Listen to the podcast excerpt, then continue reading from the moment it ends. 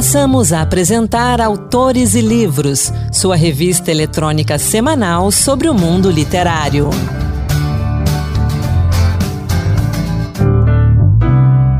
Olá, bem-vindos a mais um Autores e Livros, a sua revista literária de toda semana. Sou Anderson Mendanha e hoje teremos dicas de leitura, lançamentos, notícias do mundo editorial e poesia. Vamos juntos! Eu começo falando do levantamento da Câmara Brasileira do Livro, que aponta que 54% dos brasileiros compraram livros físicos e que 74% pretendem fazer novas aquisições nos próximos três meses. A pesquisa inédita, encomendada pela Câmara Brasileira do Livro, o Panorama do Consumo de Livros, aponta que o Brasil tem aproximadamente 25 milhões de consumidores de livros. Além disso, 69% dos consumidores adquiriram entre 1 e 5 livros nos últimos 12 meses, enquanto 8% compraram 16 ou mais livros no último ano. E olha que interessante. Quanto aos hábitos de compra, 55% dos consumidores preferem fazer suas aquisições online, atraídos pelas ofertas e pela conveniência. Por outro lado, 40% ainda optam pela compra presencial, valorizando a experiência de ter o livro em mãos antes de comprar. Para estes, a capa do livro e as recomendações dos vendedores são aspectos importantes na hora de decidir pela compra. E aí eu aproveito para perguntar para você que nos acompanha aqui no Autores e Livros. Quantos livros você comprou no último ano? E qual o livro que você mais gostou?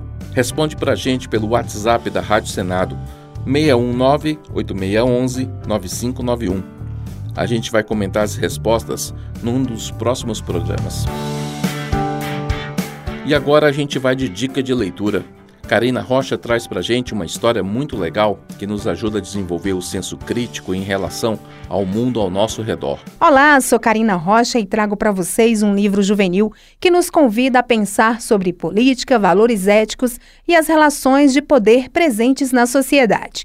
Lançado pela Paulus Editora, João Bobo e João Esperto, escrito e ilustrado por Sérgio Merli, nos traz a história de dois personagens nordestinos repletos de esperteza, sabedoria e valores éticos. A trama que acontece na Vila Virgulina narra a vida do coronel João Esperto, um prefeito bastante demagogo que recebe um bom dinheiro vendendo água potável aos pobres durante o período de seca. Relege-se cumprindo sua principal promessa de campanha: construir a maior cisterna jamais vista na história da cidade.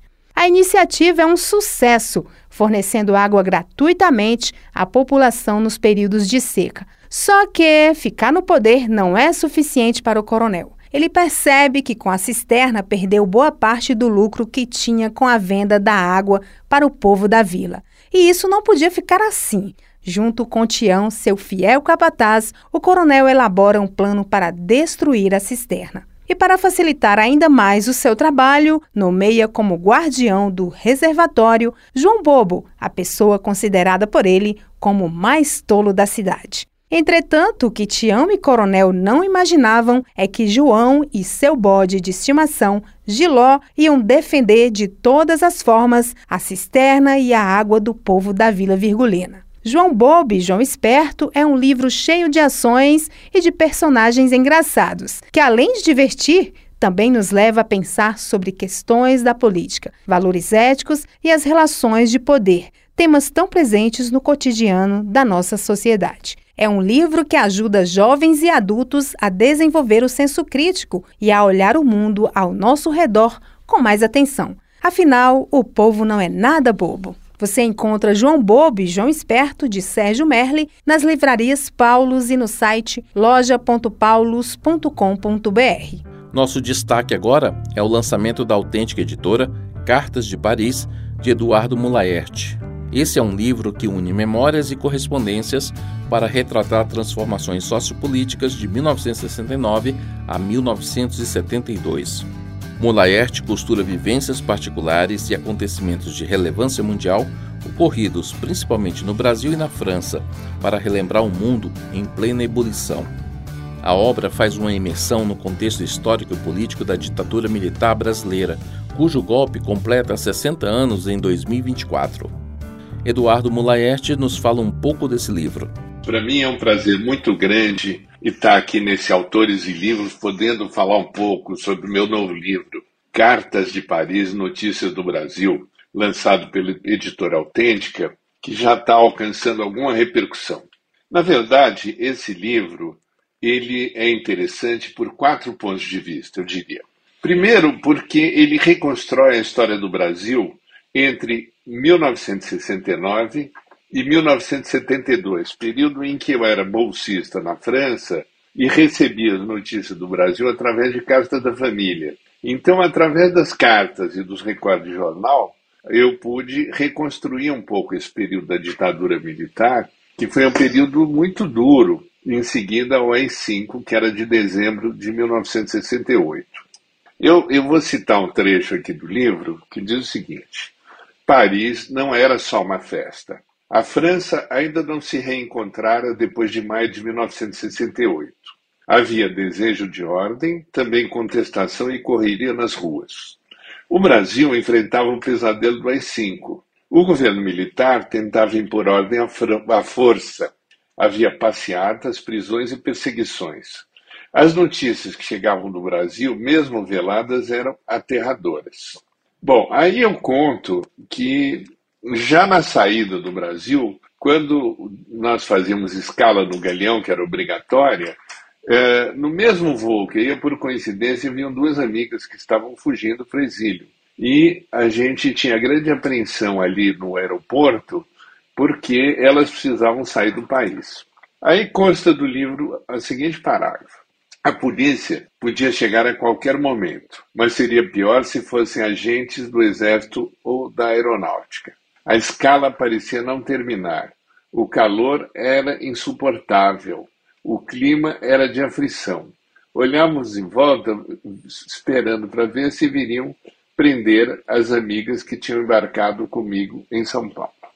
Bom, ao lado dessa história da ditadura, eh, eu inclusive anoto que no primeiro mês que eu estava em Paris para minha bolsa, já aconteceram dois acontecimentos muito importantes. Primeiro foi o AVC, o acidente vascular cerebral do presidente Costa e Silva, que, impossibilitado, houve praticamente um novo golpe, porque assumiu, assumiram o poder os três ministros militares. Ao mesmo tempo, houve o primeiro grande sequestro do Burke Albrecht, embaixador dos Estados Unidos, o que repercutiu no mundo inteiro e foi, enfim, digamos assim, a primeira ameaça séria para a chamada, entre aspas, revolução.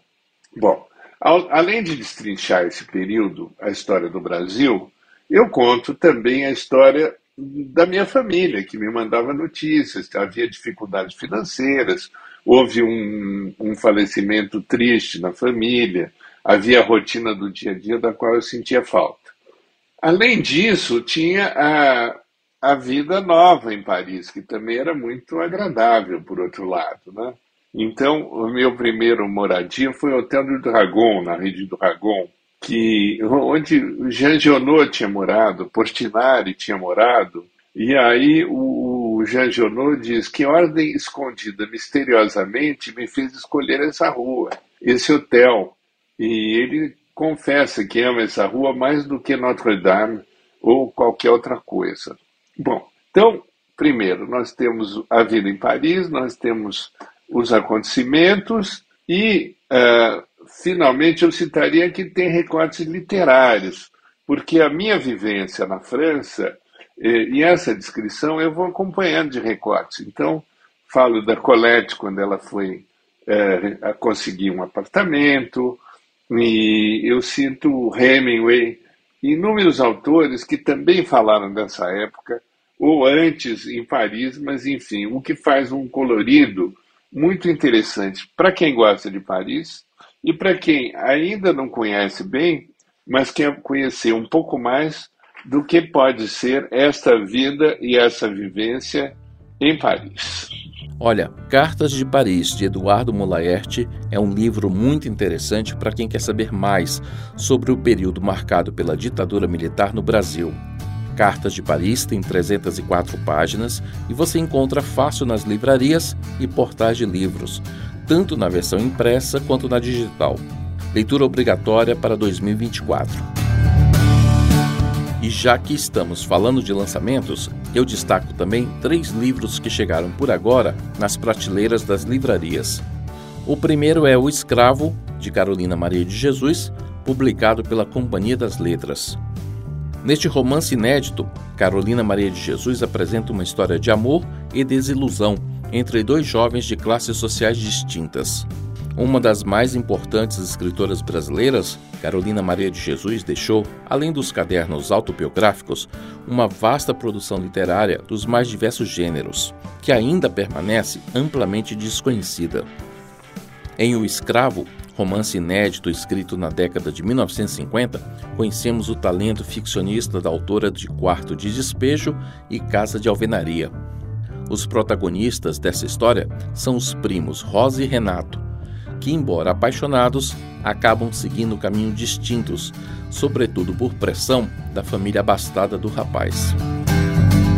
Nosso segundo destaque é Macabeia, Flor de Munungu, de Conceição Evaristo, publicado pela Oficina Raquel.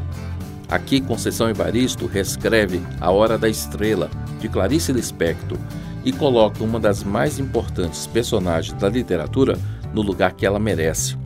Há quase 50 anos, Clarice Lispector publicou A Hora da Estrela, seu último e mais emblemático romance. Nasce então Macabé, jovem nordestina, pobre, imigrante, cuja vida era marcada por dores, silêncios e apagamento. Agora brota a flor de Mulungu. Neste conto ilustrado, a premiada e incontornável voz da literatura brasileira contemporânea, Conceição Evaristo, revisita e dá novos contornos à Macabea, em um manifesto literário que coloca a escrita como uma forma de fazer vingar a vida. E nosso último lançamento em destaque é Estela a Esta Hora, livro de Natália Zucala, um relato do cansativo cotidiano de uma estudante de medicina e como isso interfere na formação de quem deveria cuidar da gente. Uma residente de medicina divide seu tempo entre o hospital e a pensão onde mora. A rotina é massacrante e, em meio a estudos e plantões, Estela vive num estado permanente de torpor. Neste livro, publicado pela Todavia, Natália Zucala mostra de uma forma crua o ambiente onde aqueles que cuidam de nossa saúde são formados.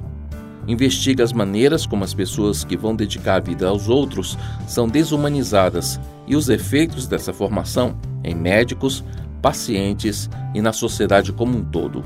Essas são então as nossas dicas de lançamentos. E a gente fala agora de um livro muito interessante, O Meguinho Sapeca, da escritora, professora e vice-presidente da Academia Gamense de Letras, Arlene Muniz. Arlene trabalhou durante 30 anos na Secretaria de Educação do Distrito Federal como pedagoga, coordenadora dos professores de alunos surdos do Gama D. O Meguinho Sapeca, ilustrado por sua neta, possui também uma versão cordel e uma versão em braille para a inclusão de pessoas cegas com baixa visão. A obra é da editora Pena nossa colaboradora Alice Oliveira conversou com a Arlene e elas falam um pouco mais dessa obra. Arlene, vamos falar um pouquinho do trabalho da senhora? Eu estou aqui nas mãos com o Meguinho Sapeca, tanto a versão livro, o livro infantil, quanto a versão de cordel, que é um livro que chama muita atenção por ele trazer um alfabeto em libras e ele ser traduzido para as libras, né? É, como é que veio a, a, ideia de criação desse livro? Bem, é, querida, esse livro eu contava história para minha neta e ela queria desenhar. E eu tenho vinte e tantas histórias que as crianças, vizinhos, é, amiguinhos dela, estavam fazendo o desenho e eu tinha que criar uma história rapidinho para eles irem desenhando. E eu guardei isso e cinco anos atrás eu me aposentei, então aí que eu fui fazer a edição desse livro. É um livro inclusivo, infantil inclusivo, as ilustrações foi a minha neta, Júlia Leão, que fez, com seis anos. E aí eu resolvi lançar esse livro. Já fui em mais de 86 escolas. Parei de contar, não, 86. E eu fiz esse livro também em braille, em respeito aos cegos.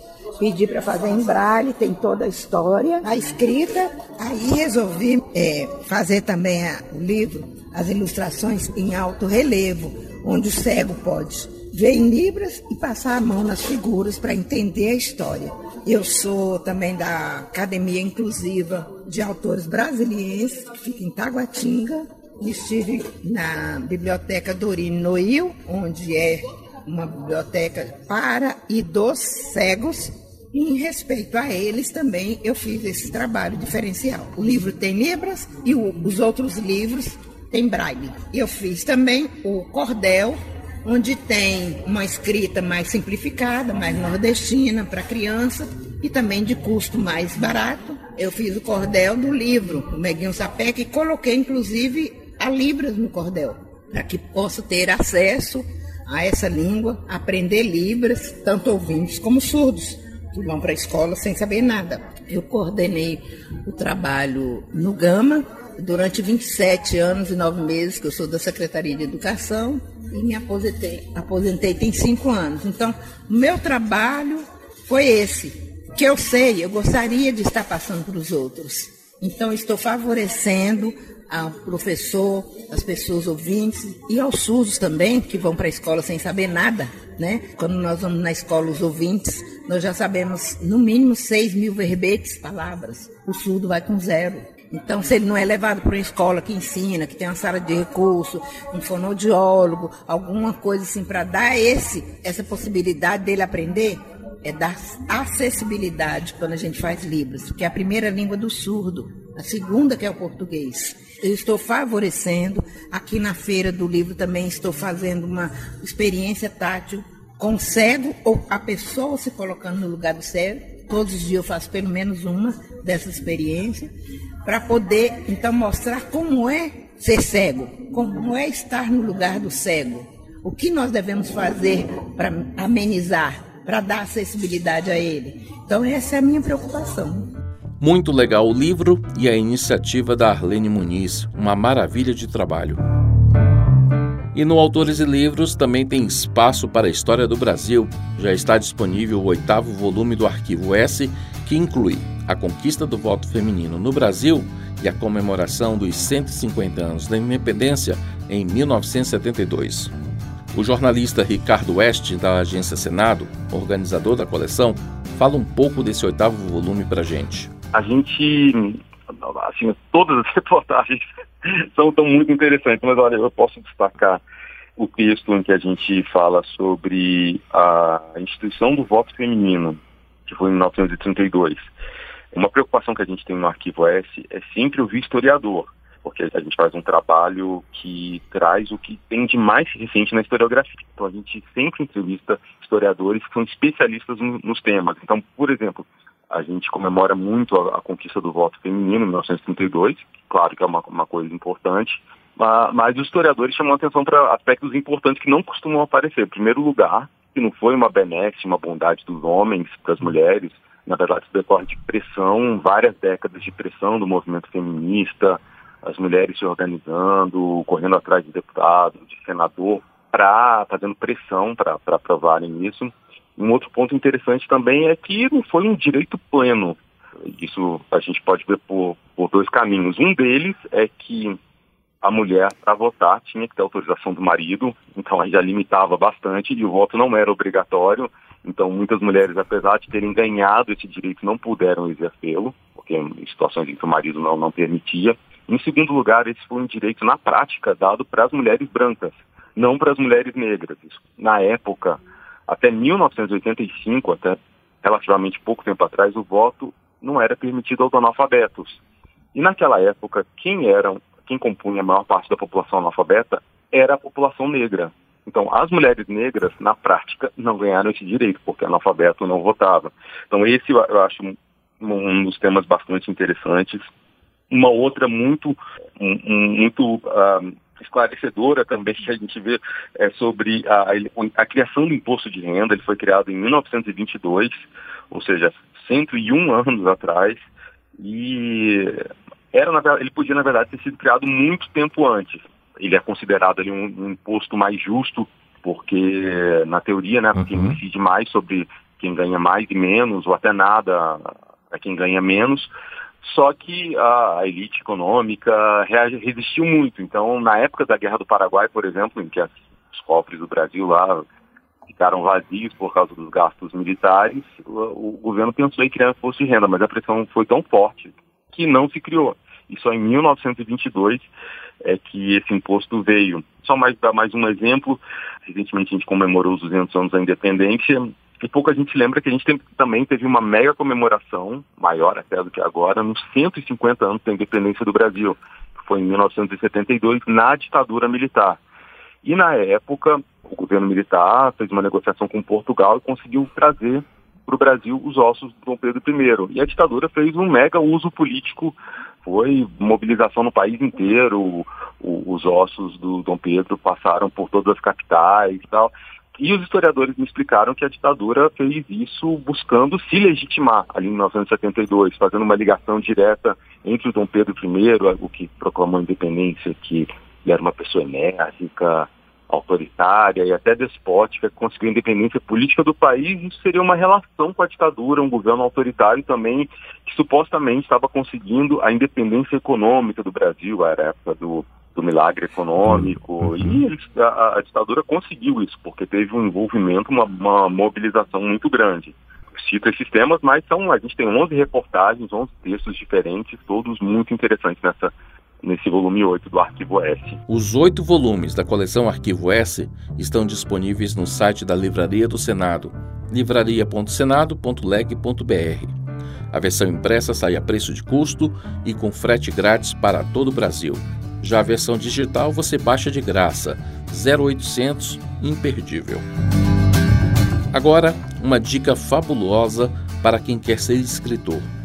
O Museu Casa das Rosas, em São Paulo, abre inscrições para mais uma edição do CLIP, curso livre de preparação de escritores na categoria adulto, entre os dias 2 de janeiro e 2 de fevereiro de 2024. O tradicional curso do museu, oferecido desde 2013, é totalmente gratuito e busca contribuir para a criação literária em todas as suas etapas. O curso já contribuiu na publicação de mais de 60 livros de escritores que passaram pela formação, que já preparou 750 pessoas ao longo de 10 anos. Quer saber mais? Acesse então o site do museu casadasrosas.org.br Centro de Apoio ao Escritor. E vamos agora de poesia com encantos diversos, produzido e apresentado por Marluce Ribeiro. Encantos diversos, poemas que tocam. Olá, em comemoração ao período natalino, hoje o Encantos Diversos traz para você poemas sobre o nascimento. Começamos com obra do poeta e ensaísta português Antônio Manuel Couto Viana, que viveu de 1923 a 2010, intitulada Natal, Cada Natal, publicada no livro Mínimos.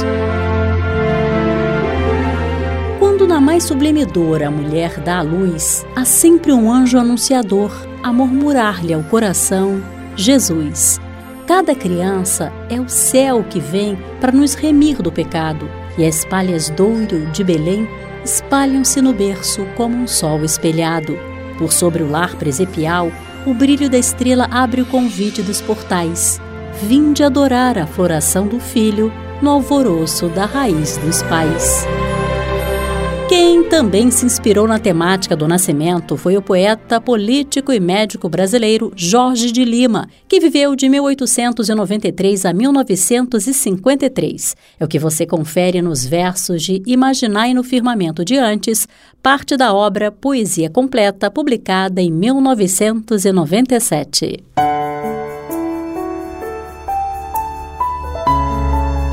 Imaginai no firmamento de antes dois nevoeiros em oito entrelaçados, galo e penumbra, draga sempre em pubis penetrada de proas dominantes, e acalmaria toda a vida a instantes em círculo de sal e cios porfiados. Desce a baba dos cabos bojadores, sobe a ilha em vermelhos tão agudos. A brisa e nascimento cai em chuva, abrem-se os ventres da água primitiva, logo embebidos, logo despejados. Cordilheiras parindo coisas como, e outros montes mais virgens dividindo-se, e Deus babando sobre o mundo o início. O escritor e médico português Fernando Namora, que viveu de 1919 a 1989, encontrou inspiração no tema ao compor Intervalo, publicado no livro Relevos. Quando nasci, entre rendas e afagos egoístas, os rouxinóis, pela noite, namoravam a primavera. Os sinos ficaram tolhidos e tristes, como se os meus gritos lhe pesassem na alma. Minha mãe, nessa noite, sonhou com o aceno molhado de um lenço branco num dia de partida. Ó oh, terra, por que não estouraste nesse momento? Em 1984, Toquinho queria dedicar uma canção ao seu filho Pedro, que estava para nascer. O sucesso veio ao mundo na parceria com Mutinho e foi batizado de Ao que Vai Chegar. Voa coração, a minha força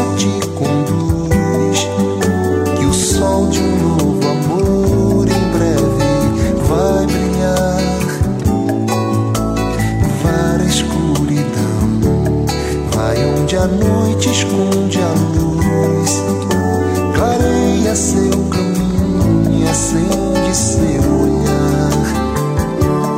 Vai onde a aurora morre a cor do lindo dia. Colhe a mais bela flor que alguém já viu nascer. E não esqueça de trazer força e magia, sonho, a fantasia e alegria de viver.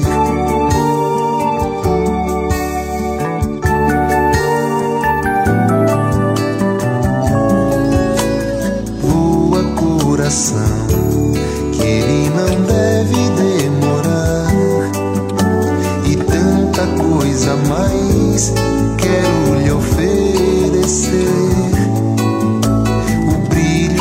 paixão pede a uma estrela pra emprestar e traga junto a fé num novo amanhecer. Convida as luas cheias, minguante e crescente, e de onde se planta a paz, da paz quero a. E o Autores e Livros vai ficando por aqui. Obrigado pela sua companhia. Sou Anderson Mendanha e o programa de hoje teve produção de Ana Beatriz Santos e Gabriela de Macedo, com trabalhos técnicos de Antônio Carlos Soares. Até a semana que vem. Boa leitura. Acabamos de apresentar Autores e Livros, sua revista eletrônica sobre o mundo literário.